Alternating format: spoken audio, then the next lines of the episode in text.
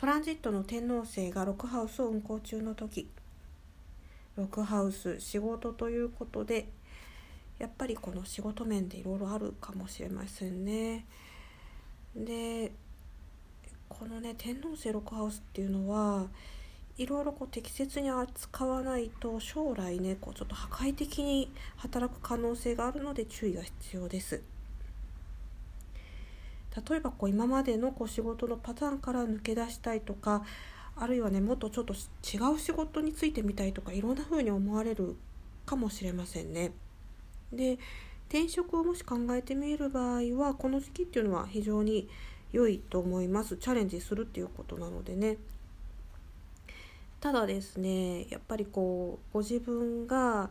毎日のねこうルーティンワークっていうか、まあ、仕事ってそうなんですけれどね。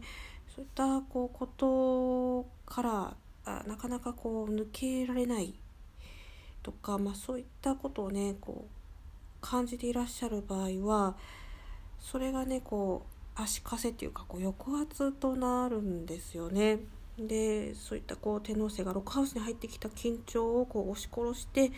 いや私はこう責任を持ってこう今の仕事をずっと続けるんだっていうような感じでいるといつかこう爆発しちゃうんですよ。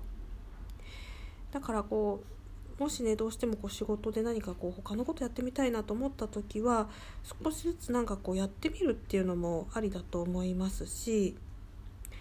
あるいは本当こう転職を考えるっていうのも場合によってはいいと思います。何かしらのこうチャレンジをしないとこう発散できないのでこう分がたまるっていうふうに考えていただいた方がいいですかね。そしてこう仕事と健康っていうのはこう非常に密接に関わってきますのであんまりにもこう自分の可能性をこう押し殺しちゃったりしたままにしておくと、えー、肉うん、身体面そして、えー、メンタル面にも不調が出やすいと。例えばこう事故にこう遭いやすかったり、まあ、こう心臓に関するトラブルとかまあそのメンタル面ですね、まあ、天王星でね結構あのホロスコープなんか見ているとこうメンタル面の不調とすごく密接に関わっているのでそういったところもね考えていくとやっぱりこう自分の気持ちをまずね正直に聞いてみてでえそこからこう何かこう改善できる点はないかっていうのを考えていくっていうのが一番妥当なやり方なんじゃないかなと思っています。